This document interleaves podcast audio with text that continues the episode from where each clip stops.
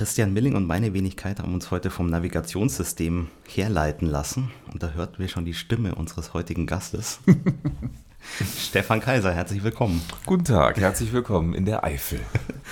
Deine Stimme kennt man aus dem Radio, von verschiedensten Programmen aus dem Fernsehen und eben auch im Auto hört man sie. Telefonwartenschleifen darf man natürlich auch nicht vergessen. Darf man ne? nicht vergessen, nein. Wie hat das bei dir denn mit dem Radio angefangen? Denn da wollen wir ja uns den Fokus drauf legen. Was sind deine frühesten Erinnerungen an das Radio? Wahrscheinlich wie bei ganz, ganz vielen, die nachher beruflich im Radio Fuß gefasst haben. Man wollte einfach diese, man wollte Leuten seine Musik aufdrängen. Ich erinnere mich, als ich so sieben, acht Jahr, Jahre alt war, die Nachbarn, die wurden verkabelt, ob sie es wollten oder nicht. Denen wurde ein Lautsprecher hingestellt und die Lieblingsplatten wurden denen in die Wohnung gedröhnt, ob sie das wollten oder nicht. Ne? Mit dem Nachbarsjungen damals und so diese, diese Faszination einfach ähm, Leuten Musik näher zu bringen, die man selber als kleiner Junge toll fand. Damit hat es eigentlich angefangen. Radio war für mich immer so was, ah, was ganz Faszinierendes im Sinne von, da sitzt jemand in einem Kasten drin, der macht was. Wie kommt das dahin? Das kommt dann, wie ich später herausgefunden habe, über irgendwelche Sendemasten, aus irgendwelchen Studios. Und ähm, naja, und das war einfach, äh, man, man, man wusste nicht, was es war, aber man wusste, hm, das willst du eigentlich irgendwann mal machen. Keine Ahnung wie und wo und wann, aber irgendwann will man mal enden, dass man aus diesem kleinen Kasten kommt und nicht nur den Nachbarn über ein Kabel die Musik näher bringt und das, was man mitzuteilen hat, sondern irgendwann mal richtig. Tja. Du wirst ja auch viel Radio gehört haben, weil sonst wärst du vielleicht nicht auf die Idee gekommen, es selbst zu machen. Genau, ich bin in Duisburg groß geworden, einem, ja, einer WDR-Bastion mit, ich sag mal, mit Programmen, die jetzt nicht so aufregend waren. Ich hatte aber das Glück, dass ähm, ich relativ häufig in Belgien und Holland im Urlaub war und da gab es eben dann doch ganz andere Sender, die einen ganz anderen Sound hatten. Also WDR auf der einen Seite, etwas betulich. Äh, dann gab es da Sender, wo, wo wirklich DJs waren, die, die wirklich gelacht haben, die Jingles gespielt haben. Und der kleine Stefan, der hat dann irgendwie gedacht, was ist das denn? Das ist ja was ganz, was ganz, eine ganz andere Form von Radio. Das findest du schon irgendwie klasse. Ne? Wann war denn das ungefähr? Da war, das war so 1977, 78. Ich bin Baujahr 65, also so als 13-, 14-jähriger Junge. Ne? Und die Leidenschaft übergesprungen ist eigentlich 1977, ich weiß das noch sehr genau eigentlich. Da waren wir in Belgien, in Knocke, äh, ein Badeort an der Nordsee. Und ich war auf der Suche nach Radio Luxemburg. Das kannte ich irgendwie, da wusste ich, das ist schon so ein bisschen ein flotteres Programm, habe dann in meinem orangen Radio damals gedreht. Auf einmal hatte ich auf Mittelwelle ein Signal, bombenstark, äh, Radio Caroline, Radio Mi Amigo was ist das denn? Hm? Und ja, und dann hat man sich da so ein ganz klein bisschen für interessiert. Man hörte ein Programm, was, Programm, was völlig anders war als das, was man von zu Hause vom WDR her kannte. Äh, überhaupt nicht bieder, sondern richtig, es klang richtig geil. Also mit Musik, mit toller Musik, mit, mit Leuten, die ähm, Spaß hatten am Radio. Das kriegte ich schon als kleiner Junge auch mit, dass da irgendwas anders war. Und die besondere Begeisterung war geweckt, als ich da mitkriegte, das kommt von einem Schiff von einem Schiff, warum gehen die nicht an Land, warum machen die nicht Radio von Land? Ja, und dann, wenn man sich da dann ein klein bisschen versucht zu interessieren, wie gesagt, wir sind im Jahr 1977, da gab es kein Internet, und dann mitkriegt, das ist ein Piratensender, der liegt hier vor der Küste. Die machen ein Programm, äh, das dürfen sie eigentlich gar nicht, beziehungsweise sie dürfen es wohl, sie müssen nur außerhalb der Drei-Meilen-Zone senden. Da war natürlich, der, ähm, war natürlich der Funke übergesprungen. Und als wir dann von diesem Urlaub nach Hause gefahren sind in Duisburg und ähm, ich dieses Programm auch noch in Duisburg empfangen konnte, ein bisschen schwächer, aber es ging.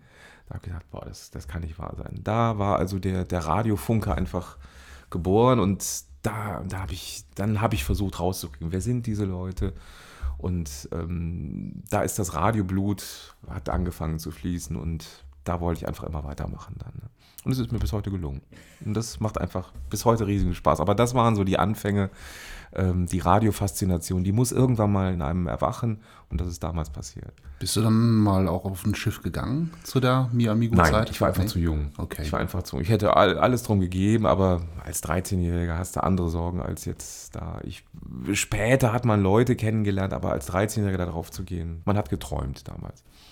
Haben denn die Programme, also Mi Amigo, Caroline oder auch Radio Luxemburg, im Alltag eine Rolle gespielt? Also haben die auch andere Leute gehört oder waren das doch eher die, die sich speziell interessiert haben dafür? Nö, das waren damals schon, das haben auch andere Leute gehört. Das kriegt man schon mit.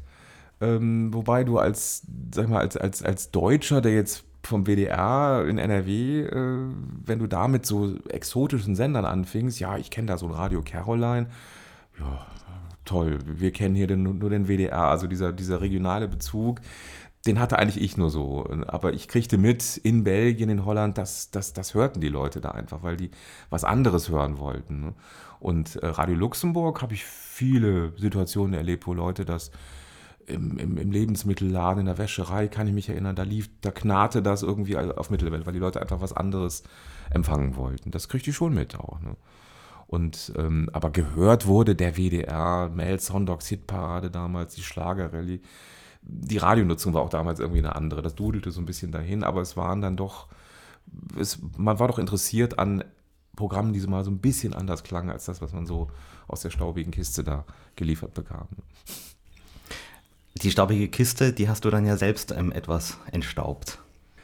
Ja, ich bin dann relativ schnell 1981 ähm, habe ich Kontakt bekommen und zwar mit meiner zur Konfirmation geschenkten Stereoanlage bin ich ein bisschen auf Wellensuche gegangen und ähm, entdeckte dann auf einmal auf 101,0 einen Sender, der irgendwie ja, Musik brachte. Was ist das denn? Radio Benelux, Radio BNL. Was ist das? Was, was, was, machen die da? Habe ich dann einfach dahin geschrieben und gesagt, hallo, ich bin der Stefan, ich würde ganz gerne auch mal ein Programm machen. Darf ich das denn? ja, dann vergingen so ein paar Tage. Da hat man mir zurückgeschrieben, ja klar, komm uns doch mal besuchen. Du musst dann allerdings nach Belgien kommen. Duisburg, Belgien, das war so die Entfernung von 100 Kilometern ungefähr. Wie ich später rausbekommen habe, ähm, standen die auf einem hohen Berg ähm, und haben von da gesendet, haben Testsendungen gemacht. Und zu dieser Gruppe bin ich relativ früh gestoßen und durfte dann zum ersten Mal im Radio einfach Piep sagen. Und das, und das war einfach ein geiles Erlebnis. Ne? Die Eltern sitzen in Duisburg, haben, denen habe ich dann das Radio vorher eingestellt und gesagt, warte mal gegen 12 Uhr, keine Ahnung, da darf ich dann mal was sagen auch. Ne? Und dann haben wir nachher telefoniert, ja, wir haben dich im Radio gehört. Ja, war für die das Thema erledigt. Ich, für mich war dann ein weiterer Traum dann einfach geboren. Ne? Was hast du da für eine Truppe vorgefunden? Eine völlig wirre Truppe, die, die einfach, wie sich natürlich, äh, man muss ja erstmal, man, man, fährt dann auf einmal nach Belgien, Belgien äh, in, in, in, in Gebirge, in hohe, ins hohe Fenn. Man muss erstmal die Zusammenhänge begreifen. Warum gehen die da hin? Warum gehen die in ein Hotel? Warum machen die das? Das kriegt man dann schnell mit. Alles durchgeknallte Leute, die auch die Nase voll hatten von langweiligen Radioprogrammen, die einfach irgendwie, wie ich später dann rauskriegte, eine Gesetzeslücke ähm, ausgenutzt haben und ähm, unter dem Deckmäntelchen des Lokalradios ähm, ein Programm gemacht haben, was aber schon so ein bisschen gedacht war, hm, da senden wir mal so, so ein bisschen Richtung Deutschland auch. Ne? Und ähm, ja, das waren alles, alles, alles Leute, die auch Lust hatten. Und so fand man sich da zusammen. Und der Sender war zum Glück gut organisiert. Es gab ein Programmschema, es gab eine horizontale äh, Struktur, jeden Tag zur gleichen Zeit. Das, wir haben das dann nachher dann ausgebaut. Ich, ich war einfach total begeistert und wollte wirklich von Anfang an dabei sein, auch was mir dann auch gelungen ist. Ne? Und, äh, aber es war alles handgemacht. Also der Sender wurde äh, da selber hochgekarrt. Das, es, es, gab für alles Experten. Die einen konnten Schrauben da, die anderen haben das gebaut, die anderen haben das Studio gebaut, der andere hat die Programme organisiert und ich war sehr glücklich, ein Teil des Ganzen schon 1981 äh, sein zu dürfen auch. Ne? Und ganz nebenbei konnte man Radio machen, was, äh, was einfach auch weit gehört werden konnte. Die ersten Empfangsberichte aus, sag ich mal, aus Dortmund oder sowas alles, die machen einen natürlich dann völlig glücklich und sagen, boah, so weit kann man das hören. Aber alles so unter dem, also die, die, die, die Entfernungsüberbrückung. Also man, man macht was und es kommt irgendwo anders wieder raus das, das, das, sind, so, sind so, das schwebte so über allem irgendwie. Ne? Und ähm, ja, und so ging das dann einfach weiter. Der Sender hat dann von da oben zwei Jahre gesendet, dann haben wir, aber dann hat man sich schon ganz anders zusammengetan, konnte dann haben dann noch einen zweiten Sender, einen dritten Sender gegründet und ähm, man blickt dann immer mehr hinter die Kulissen und weiß dann, wie das da so abgeht. Da auch, ne? Wie war das denn mit der Lizenz damals? Was war das für eine Lücke, dass das möglich war? Äh, du konntest in Belgien Lokalradio machen. Es gibt ja äh, einen französischsprachigen Teil, es gibt einen niederländischsprachigen Teil, es gibt einen deutschsprachigen Teil. Und ähm, diese Truppe hat sich gesagt, wir gehen einfach in den deutschsprachigen Teil hin und ähm, äh, machen da ein, ein Lokalradio, haben aber so ein bisschen im Hinterkopf, wir gehen, wir stellen den Sender da auf, wo er aus, aus technisch-topografischen Gründen ein bisschen höher steht und sind dann aus Versehen auch in Deutschland zu hören. Und da kann man natürlich technisch auch so ein bisschen ringen. Man kann es ja heute sagen, man kann da so ein bisschen dran manipulieren, dass es auch ein bisschen besser in Deutschland zu hören ist. Und das war einfach diese Gesetzeslücke. Das war in Deutschland völlig undenkbar zum damaligen Zeitpunkt. Und diese Gesetzeslücke haben, hat eben diese Truppe, was auch übrigens alles Deutsche waren, aus äh, Düsseldorf, Wuppertal, die auch früher schon Piratenradio gemacht haben, die einfach das mitbekommen haben und gesagt haben, okay, auf diesen Zug setzen wir uns mal kurz drauf und machen einfach so ein angebliches Lokalprogramm dafür, sagen das gar nicht groß, aber wenn jemand kommt aus Belgien, sagen wir, wir wollen doch hier nur Lokalfunk für die Gegend machen. Das war aber alles Privatinitiative, also da steckte keine Firma hinter. Ihr habt das dann auch wahrscheinlich alles aus eigener Tasche bezahlt, oder gab es? Äh Ganz genau. Ich kann mich da erinnern, dass es da so einen, so einen Monatsbetrag für jeden gab, 20 Mark. Damals unglaublich viel Geld, aber so konnte dann diese Studiomiete dieses Dachbodens, das Ganze war auf dem Dachboden eines Hotels, ähm, konnte dann bezahlt werden, die Stromkosten konnten bezahlt werden und der Rest war einfach Idealismus. Ne? Und ähm, das war eine Zeit, muss man sagen, das war auch gut, dass es dann, dass da noch keine äh, Werbekunden oder sowas ähnliches hinterstand, weil als das dann später kam, da gingen eigentlich die Probleme los. Da ging es dann um Geld, um Einnahmen und sowas alles, auch in bescheidenem Maße. Aber das war so diese Zeit, ähm, das war an einem Hochmoor gelegen, das war auch sehr faszinierend von der Landschaft her. Es stand nur dieses Hotel dort, sonst nichts.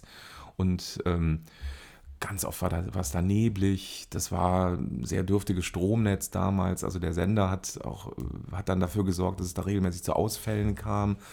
Ähm, eine Heizung plus Sender war gar nicht dran zu denken. Ähm, man musste sich dann entscheiden, nimmst du jetzt die Heizung, nimmst den Sender. Wir haben dann meistens den Sender angelassen. Der hat ja auch ein bisschen geheizt. Der hat auch ein bisschen geheizt, aber nicht genug. Ne?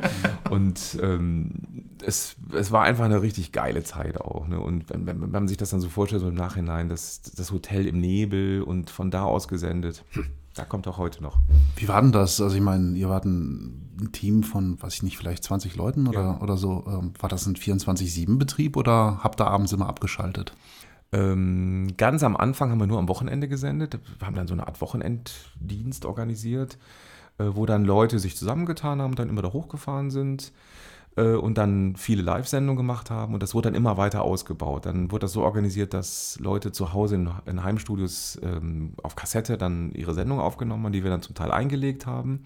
Später wurden dann mit Bandmaschinen, die wir dann die wir dann zum Beispiel nachts haben durchlaufen lassen, äh, wurde dann das Programm immer weiter äh, expandiert, ähm, sodass das Wochenende gesichert war. Wir hatten auch Nachrichten, die wir einfach nur ähm, quasi abgehört haben und unseren eigenen Worten wieder, wieder, wieder aufgeschrieben haben, aber wir wollten einfach unbedingt Nachrichten machen. Auch das später hat sich das auf die Woche ausgedehnt, ähm, dass wir also, ähm, dass also dieses Wochenendteam da mit einem großen Packen acht Stunden Bändern dahin kam, die ähm, von dem Besitzer des Hotels zu bestimmten Zeiten abgefahren wurden.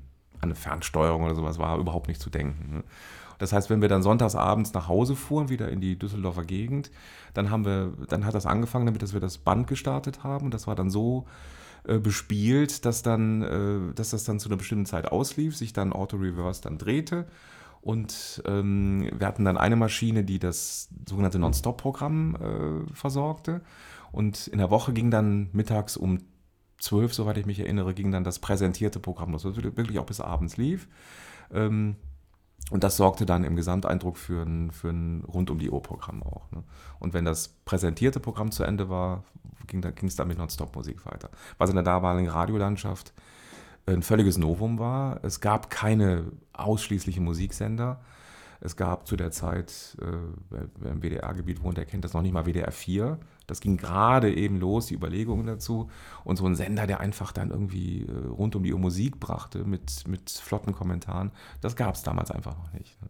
Und da haben wir das schon so eine kleine Marktlücke auch erfüllt. Wie seid ihr denn zu der Musik gekommen? Habt ihr da die eigenen Platten von zu Hause mitgebracht? Ja, oder? Ja, jeder hat seine Platten gehabt und ähm, es gab dann später auch mal so eine kleine Bemusterung von irgendwelchen Plattenfirmen, die mitkriegten, da ist so ein Sender, den können wir mal was schicken, aber das ist natürlich nicht immer das, was wir auch spielen wollten. Ne?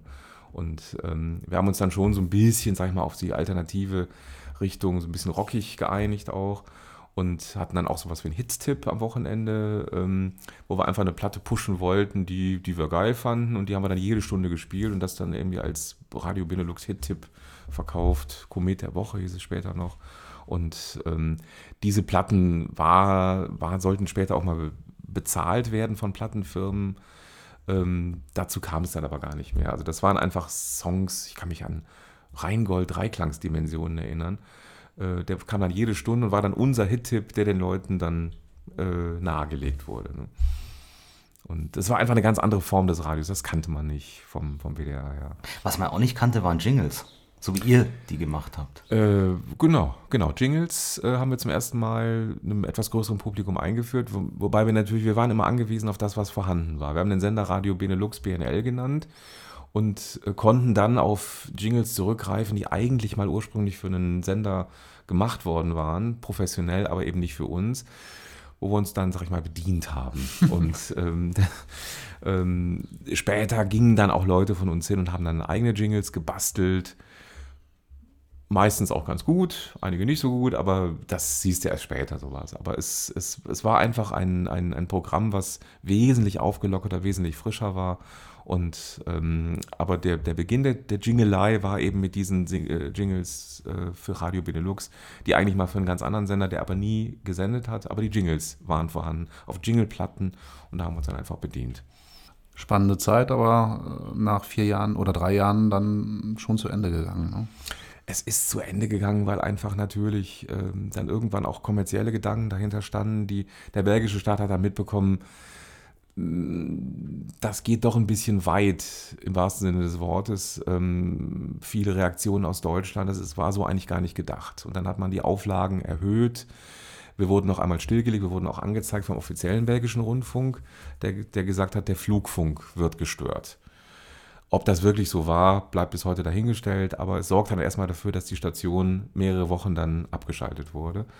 Es hat einen ungewollten Nebeneffekt. Wir kamen in die Zeitung. Äh, das, das, das, das, also den, den Sender kannte man einfach.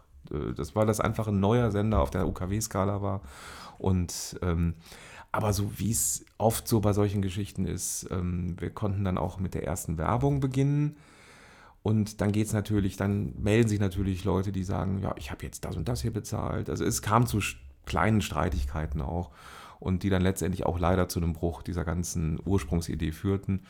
Es haben sich dann andere Sender daraus äh, entwickelt, aber diese, diese Ursprungsidee von einem Dachboden einfach äh, ein alternatives Radio zu machen, das hat letztendlich nur zwei Jahre gedauert im, im Ursprungsgedanken. Was waren denn diese Sender, die sich dann entwickelt haben daraus? Äh, Radio Benelux endete von 1981 bis 83, von, dreien, von 84 bis, ja, eigentlich bis, bis wir den Sender verlassen haben, äh, Radio Fantasy. Äh, wir mussten uns dann einen anderen Standort suchen, weil wir aus dem ursprünglichen Hotel-Dachboden quasi ausziehen mussten. Und ähm, Radio Fantasy hat dann auch, sendete quasi bis 2019 ähm, aber dann lange, dann irgendwann nach ein paar Jahren nicht mehr mit uns, weil wir gesehen haben, diese, diese Idee des alternativen Radios kann man einfach so nicht mehr machen. Ne, ist dann auch von anderen Leuten übernommen worden und war dann nicht mehr unter unserer Verantwortung auch. Wir haben dann nochmal für ein halbes Jahr einen Sender gemacht, RTI, Radio Telstar International, von einem äh, Dreiländerpunkt Holland, Belgien, Deutschland in der Nähe von Aachen und haben dafür ein halbes Jahr wirklich ähm, nochmal ein sehr erfolgreiches Programm gemacht. Da war dann auch schon McDonalds-Werbung. Da waren wir sehr stolz drauf. Und ähm, dieser Sender wurde dann aber aufgrund diverser Umstände, muss, wurde dann auch dicht gemacht. Und das hat dann bei den verantwortlichen Leuten dazu geführt, dass sie gesagt haben, jetzt haben wir auch langsam die Nase voll. Ähm, wir müssen jetzt auch mal gucken, dass wir selber so ein bisschen beruflich weiterkommen. Und ähm, insofern hat es auch sein Gutes, dass dieser Sender dann dicht gemacht wurde und ähm, wir dann, Kollege und ich, dann die Möglichkeit hatten, uns beim WDR zu bewerben, bei Radio Luxemburg zu bewerben. Der Kollege ist zum SWF damals gegangen.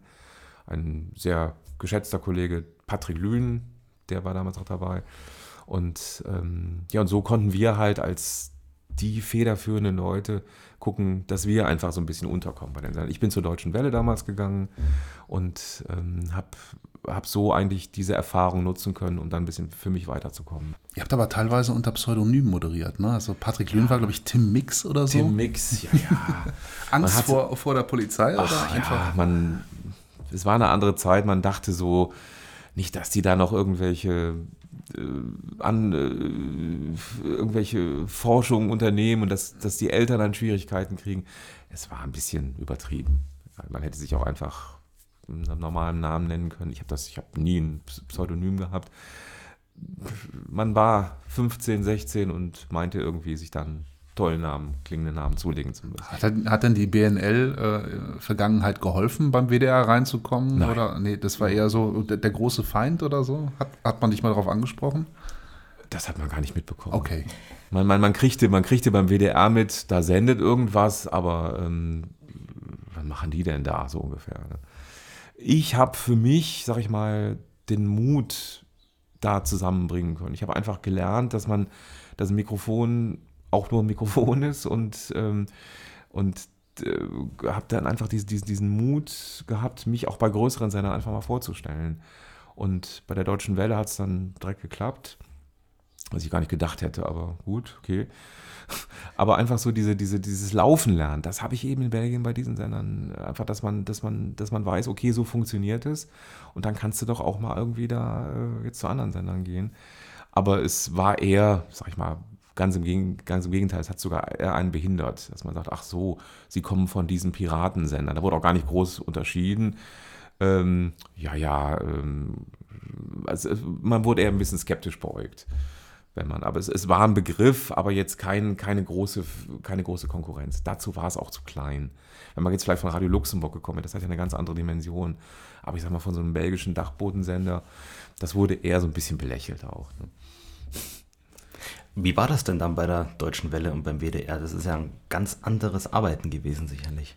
Klar, aber es war, ähm, man, man, man wurde ja in ganz andere Becken geworfen. Man, bei der Deutschen Welle zum Beispiel, da habe ich vorgesprochen als, als Nachrichtensprecher. Und ähm, das war eine ganz andere Welt. Das war ein Riesenfunkhaus. Ähm, ich war so als, als Radioabenteurer eigentlich so ein bisschen enttäuscht, dass eben nicht jeder in diesem Funkhaus äh, das Programm laufen hatte. Es gab Leute, die hatten das Programm noch nie gehört. Das war für mich als, als, als jemand, der da so ein bisschen aus der Abenteurerecke kam, ein bisschen ernüchternd, dass da Radiobeamte sitzen ähm, oder die hingehen und wenn sie eine Sendung fahren, äh, den Ton wegdrehen, weil sie die Musik nicht mögen. Das war so, hm, du, du kommst jetzt irgendwie und warst froh, dass du Radio machen durftest auf einem, in einem Dachboden und die können hier Radio machen, äh, werden mir mit Power-Sendern verbreitet und es interessiert sie gar nicht groß. Gab auch andere Leute, aber so dieses Radiobeamtentum, das war so ein bisschen so eine kleine Ernüchterung. Aber da wächst du auch rein irgendwie und kannst dann, kannst das dann irgendwie differenzieren nachher und ähm, das ist auf einmal, du hast es mit einem Wasserkopf zu tun, mit einer Verwaltung, mit öffentlich-rechtlich. Es hat aber alles auch Vorteile. Du, du lernst dann viele Leute kennen. Ich habe dann relativ früh zur Werbesprecherei auch gekommen und diesen Mut einfach, einfach irgendwo vorzusprechen, den hast du wirklich da bei diesen belgischen Sendern ähm, ähm, er, äh, erwirken können. Einfach ganz frech irgendwo hinzugehen, zu einem Tonstudio zu gehen und zu sagen, hallo, hier bin ich, ich kann das und möchte bei euch mal vorsprechen. Ob ich das heute noch so machen würde, weiß ich nicht.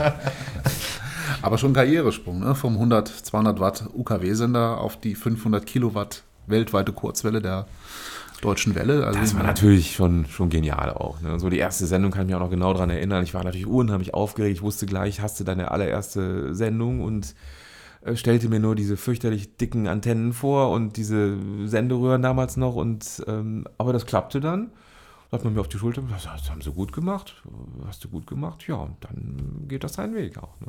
Wie, wie, ging das denn überhaupt als Sprecher zum öffentlich-rechtlichen Rundfunk ohne entsprechende Ausbildung oder hast du mal eine Sprachausbildung gemacht? Ich habe eine Sprachausbildung gemacht, die war aber sehr überschaubar.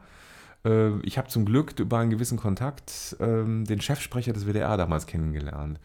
Und der sagte, ich möchte Sie gerne mal kennenlernen, kommen Sie mal zu mir in so eine Nachrichtenschicht rein und dann machen Sie, sprechen Sie mir mal vor. Habe ich ihm das vorgesprochen, er sagte, Katastrophe, aber Sie kriege ich hin. Hm? und ähm, dann haben wir, haben wir so ein bisschen geübt da und dann dachte okay, jetzt sind Sie soweit, jetzt gehen Sie mal bitte zur Deutschen Welle. Ich weiß, dass Sie da momentan Leute suchen. Sprechen Sie da mal vor, melden Sie sich bei dem und dem. Ja, das habe ich dann auch gemacht, aber habe das überhaupt nicht ernst genommen. Gedacht, da gehst du rein und gleich rückwärts wieder raus. Ne? Ich wusste gar nicht, dass es die Deutsche Welle gab. Ne? Und ähm, bin ich dann dahin marschiert. Ich weiß noch genau, ich habe ja an Tag gar nicht rasiert, weil ich dachte, warum? Da gehst du rein, die gucken dich an und äh, schicken dich direkt wieder nach Hause. Ne? War aber nicht so und äh, ich habe dann beim, bin beim Vorsprechen unter 25 Leuten dann ausgewählt worden.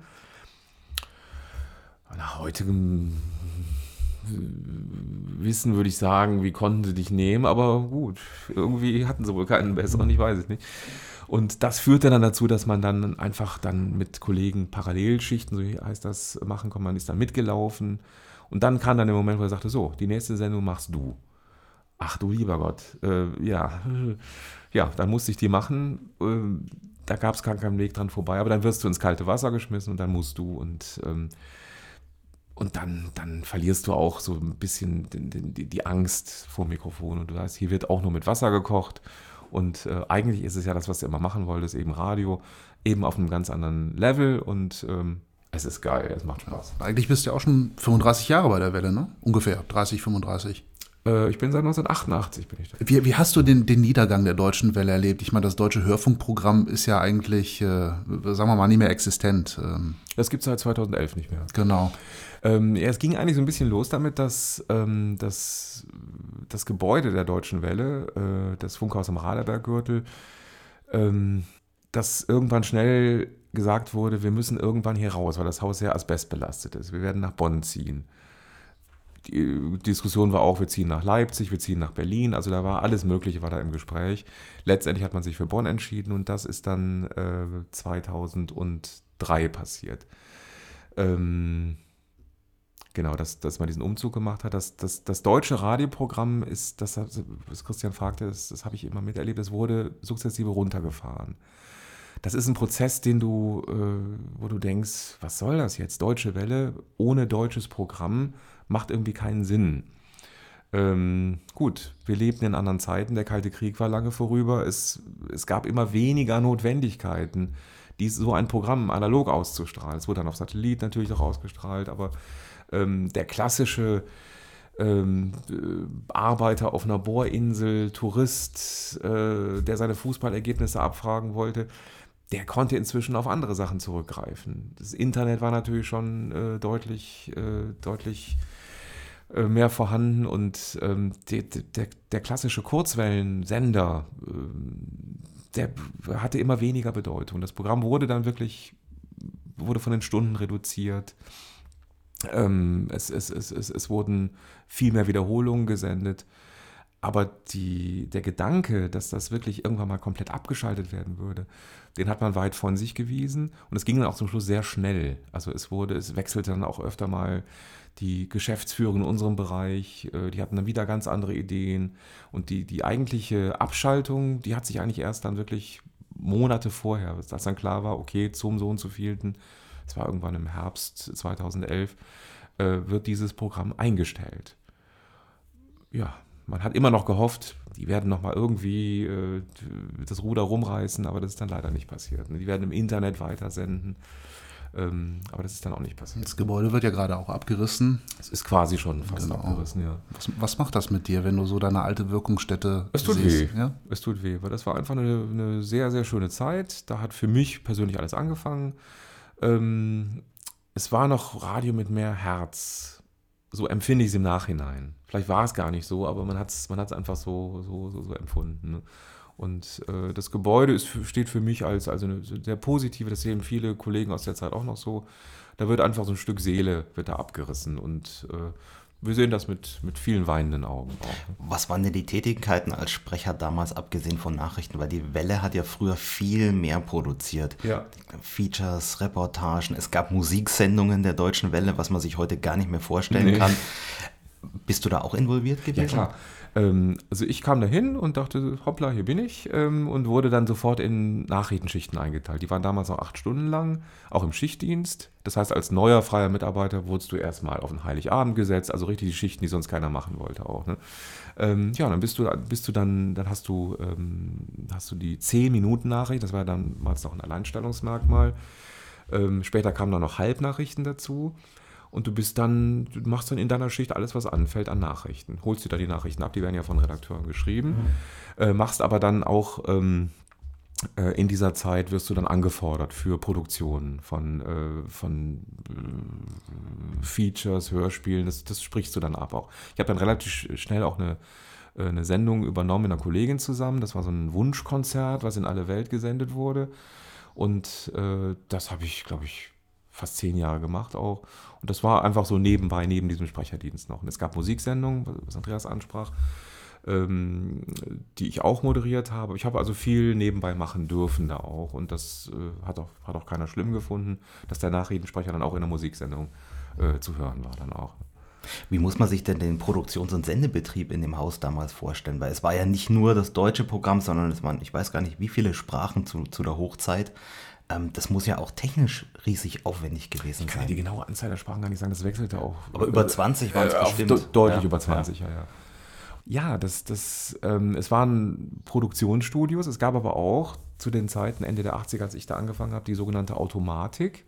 Die bestand daraus, dass äh, das Programm aus vorproduzierten Tonbändern bestand, die du als Nachrichtensprecher mit einer Next-Taste ähm, einfach immer weiter gedrückt hast. Ähm, also das, das, das wurde von Technikern eingelegt, das äh, nach einem bestimmten Schema.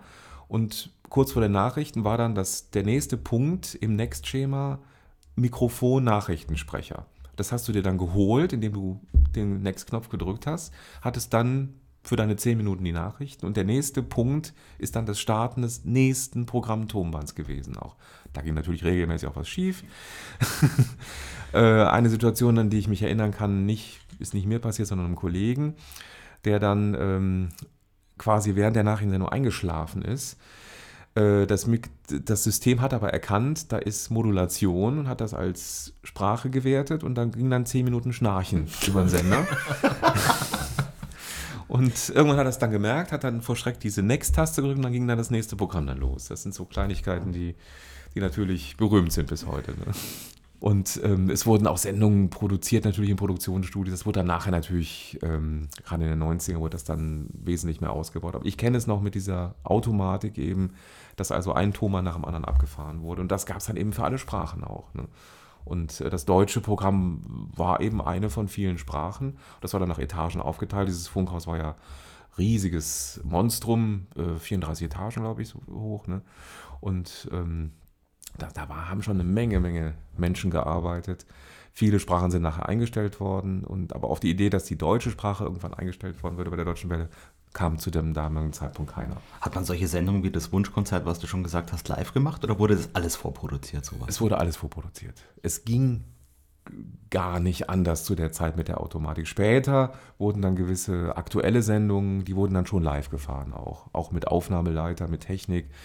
Ähm, aber der Großteil war immer vorproduziert. Das war organisatorisch gar nicht anders zu regeln. Die Nachrichten waren immer live.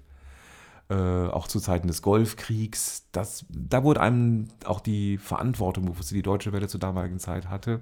Es wurden dann zum Beispiel in den Nachrichten äh, spezielle Codes gesendet für Mitarbeiter, die im ersten Golfkrieg dann zuhörten und daraufhin wurden dann irgendwelche Entscheidungen getroffen. Auch das wird einem erst später klar, was man da wirklich dann, da hatte die Welle aber noch eine ganz andere Bedeutung auch. Ne? Und ähm, gut, das war der erste Golfkrieg Anfang der 90er und erst später kam ja Internet und äh, hat dann so ein bisschen die Position dann abgelöst. War dir bewusst zu dem Zeitpunkt, dass da kodierte Nachrichten in deinen Meldungen Das waren? wurde uns schon Ja, gesagt. Das wurde auch ja. gesagt, okay. Ja, das wurde uns schon gesagt, ja. Das ist schon wahrscheinlich ein bisschen Gänsehaut, wenn du denkst, wenn ich jetzt na, irgendwas sage, das löst 2000, ja, 3000 Kilometer weiter irgendeine Reaktion aus. Das ja, ist schon ja, so ein bisschen wie Agentenfunk. Ja. Du warst auch beim WDR tätig. Genau, ich war beim WDR tätig. Das lief parallel zur Deutschen Welle? Das lief parallel, ja. Ich habe relativ früh bei der Deutschen Welle eine Festanstellung angeboten bekommen und habe dann natürlich viele Leute kennengelernt. Und unter anderem hat mir mein Sprechtrainer, dem ich sehr viel zu verdanken habe, äh, auch gesagt, nicht nur gesagt, geh mal zur Deutschen Welle hin, äh, die suchen Leute, sondern ich weiß, dass beim WDR auch jemand gesucht wird, der wöchentlich eine Sendung macht. Wende dich mal an den und den. Das habe ich dann auch gemacht und habe dem eine Kassette geschickt, so, so könnte es klingen. Und hat er mich zurückgerufen und gesagt, das könnte ich mir vorstellen, kommen Sie mich doch mal besuchen. Dann bin ich dann ins WDR-Funkhaus marschiert und äh, dann hieß es dann, wir suchen jemanden für eine samstägliche Sendung, die muss aber jede Woche sein. Da müssen Sie auch jede Woche dann kommen. Ja, das ich eigentlich das, was ich machen wollte auch. Ne? und ähm, ja, ein halbes Jahr später habe ich diese Sendung übernommen und äh, habe sie dann auch einige Jahre machen dürfen und ähm, bin dann aber doch Anfang der 90er dann zum Privatradio gewechselt. Was für Sendungen waren das beim WDR? Äh, beim WDR, das, das waren Musiksendungen. Das, war, das, das Programmschema war damals auch ein ganz anderes. Ich habe damals äh, die amerikanische Hitparade moderieren dürfen. Und ähm, ja, und das war einfach äh, so, dass das auch äh, einerseits riesen Spaß machte, aber andererseits man natürlich auch beim WDR noch war. Das heißt, es hat lange gedauert, bis man die Titel bekam, die in den USA eben die Hits waren. Und auch da habe ich zur Selbsthilfe gegriffen. In Köln es gab einen Plattenladen, der Importe äh, eingekauft hat, wo ich dann regelmäßig auch Gast war und so, äh, Platten einfach eingekauft habe für mich, weil ich sie einfach meiner Sendung spielen wollte. Ähm, beim WDR würde ich wahrscheinlich noch heute drauf warten, bis die in der offiziellen Bemusterung sind. Ne? Und da hast du dann auch selbst fahren dürfen, quasi wieder wie bei Genau, das ist eine Erfahrung, die einem natürlich dann von, von solchen kleineren Sendern dann zugutekommt. Äh, ja, können Sie denn selbst fahren? Wobei das nur Plattenspieler A, Plattenspieler B, später dann CD ähm, mit Jingles wurde da nicht viel gefahren. Also das gab es ein paar Cartridges, da waren dann zehn Jingles drauf, aber mehr war da auch einfach nicht. Ne? Aber du musstest das dann selber fahren auch. Ne? Was aber eigentlich, eine, äh, was selbstverständlich vorausgesetzt wurde. Und dann gab es zu dieser Zeit noch ein Kapitel, Radio Telstar Offenburg. Genau. Wie, wie ähm, bist du denn da dazu gestoßen? Weil das ist ja nur ganz woanders. Das sind einfach Kontakte von Leuten, die man einfach aus der Radioszene kennt. Und ein Kontakt war ein ähm, ja, auch ein radiobegeisterter äh, Kollege eben aus dem Schwarzwald, der auch immer einen eigenen Radiosender haben wollte und der dann im Zuge der allerersten Privatsender in Baden-Württemberg auf die eher Schnapsidee kam, ich beantrage viereinhalb Stunden äh, für einen geplanten Sender hier, die beantrage ich einfach mal. Ehe er sich versah, hatte er die viereinhalb Stunden, wusste er gar nicht, was er damit machen sollte. Und er konnte dann wieder auf seine Kontakte zurückgreifen, eben diese alte belgische Radioszene nach dem Motto, wollt ihr nicht äh, diese viereinhalb Stunden füllen äh, mit, mit euren Programmen, die ihr ja früher für die belgischen Sender gemacht habt? Ich hätte jetzt eine Lizenz und äh, einen Sender äh, und könnte euch äh, das zur Verfügung stellen. Gut, gesagt, getan, haben wir das auf die Beine gestellt, so wie wir das in Belgien damals gemacht haben. Eben dann aber in Deutschland und legal. Das waren also die, quasi die ersten legalen Sendungen, die man dann jetzt neben dem WR, was dann gemacht hat aus dieser Truppe. Und äh, das hat dann auch lange funktioniert.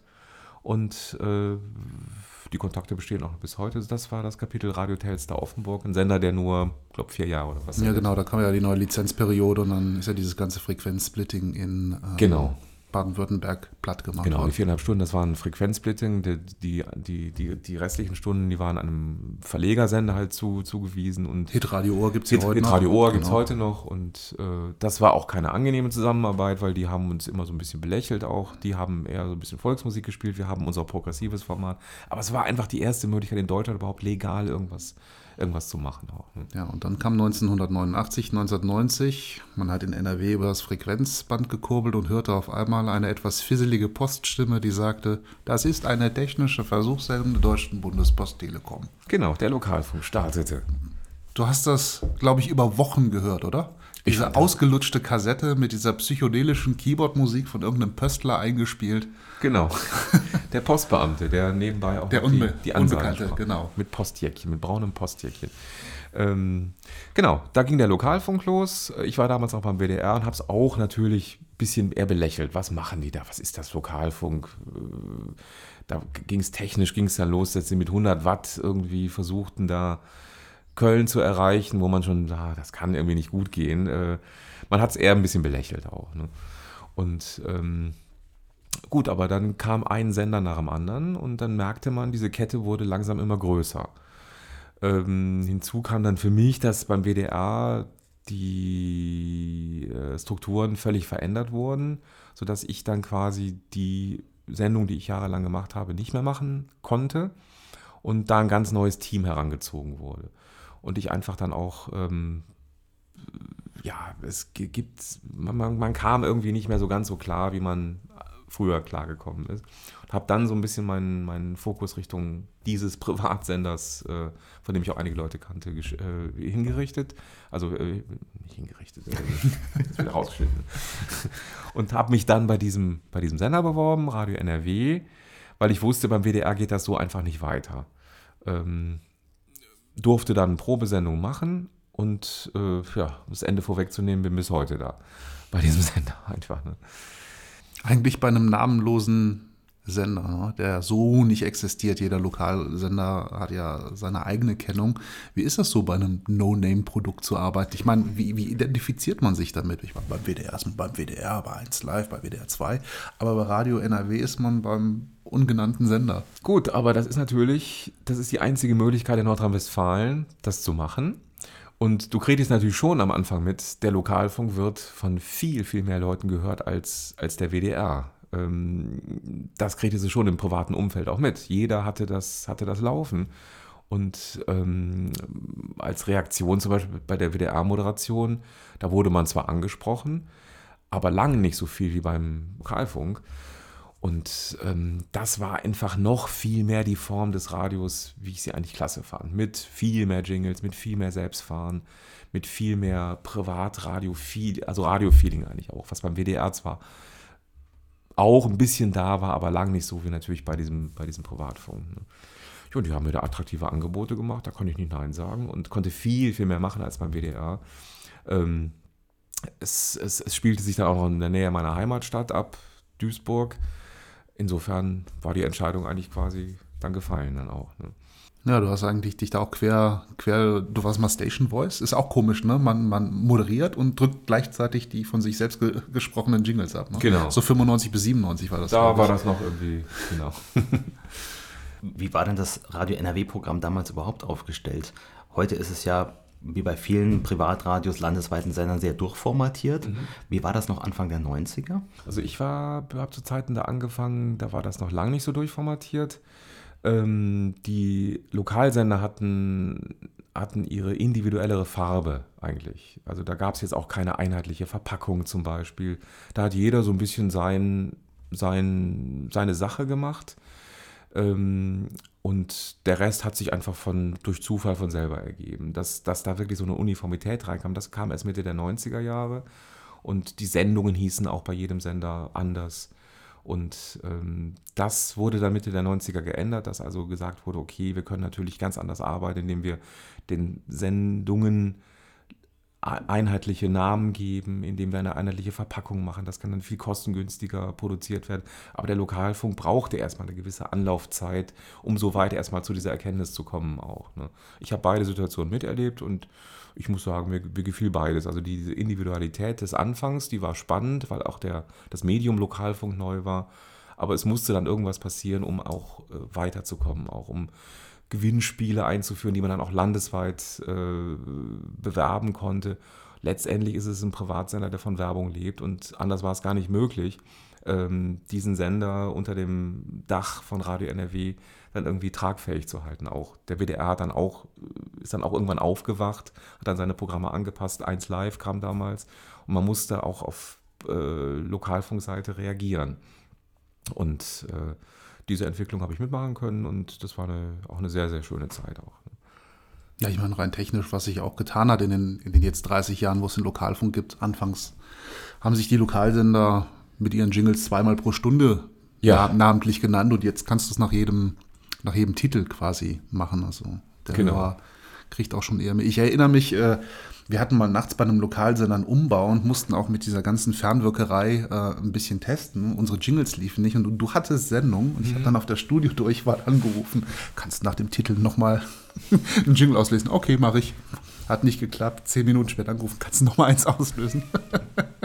das war der Vorteil der, der kleinen Dienstwege, wenn man die Studiodurchwahl kannte vom Rahmenprogramm. Aber man hat dich ja, um nochmal auf die Deutsche Welle zurückzukommen, dort weiterhin gehört, auch nachdem der Hörfunk ähm, runtergefahren wurde. Ich glaube, du hast viel im Fernsehen gemacht oder machst es nach wie vor. Genau, genau, das mache ich nach wie vor. Und natürlich die Technik von heute, die ermöglicht auch, dass ich vieles von zu Hause machen kann. Ähm, es gab dann, sag ich mal, eine Phase nach, nach der Einstellung des deutschen Programms, dass man nicht ganz wusste, was man mit seinen Festangestellten, ich bin ja festangestellt, äh, Sprechern da macht. Äh, es gibt ja, man muss, es, bis- man muss es wissen, es gibt die Deutsche Welle Bonn, die ja dann von Köln umgezogen ist, und es gibt die Deutsche Welle Berlin. In Berlin wird sehr viel produziert. Äh, das ist sehr schön, aber für die Kollegen in Bonn ein bisschen von Nachteil. Ähm, was macht man mit jemandem, der in Bonn sitzt und ähm, aber produziert wird in Berlin? Gut, und dann wurde aber dann irgendwann die Idee geboren, dass man das ja per Leitung zusammenschalten kann. Äh, der Intendant hat dann auch das ein bisschen forciert, dass er gesagt hat, okay, ich, das Deutsche Welle ist ein Unternehmen, das, man kann das jetzt nicht trennen, Bonn und Berlin, es ist einfach die Deutsche Welle. Und, ähm, und so kam es dann so, dass, dass ich äh, fürs Fernsehen viele Sachen vertonen durfte äh, und jetzt seit einiger Zeit auch Station Voice des Fernsehens bin und das zum allergrößten Teil aus meinem Heimstudio von zu Hause mache. Eine Entwicklung, die damals mit Sicherheit keiner jemals auf dem Schirm gehabt hätte. Ne? Es ist sehr schön, es, macht, es, es bringt die Sache auch äh, inhaltlich und technisch voran. Und, aber es war ein gewisser Fortschritt der Technik nötig, um das so weit kommen zu lassen. Du hast am Anfang gesagt, deine große Radioleidenschaft kam durch die Seesender. Ja, auf jeden Fall. 1998 hast du ein Projekt ins Leben gerufen oder daran teilgenommen, das hieß Offshore 98. Genau. Erzähl mal. Ähm, ja, Offshore 98, das war eigentlich im Grunde genommen diese Belgien-Truppe von damals, die inzwischen auch reifer geworden war und gesagt hat, wir müssen noch mal irgendwie was Großes auf die Beine stellen.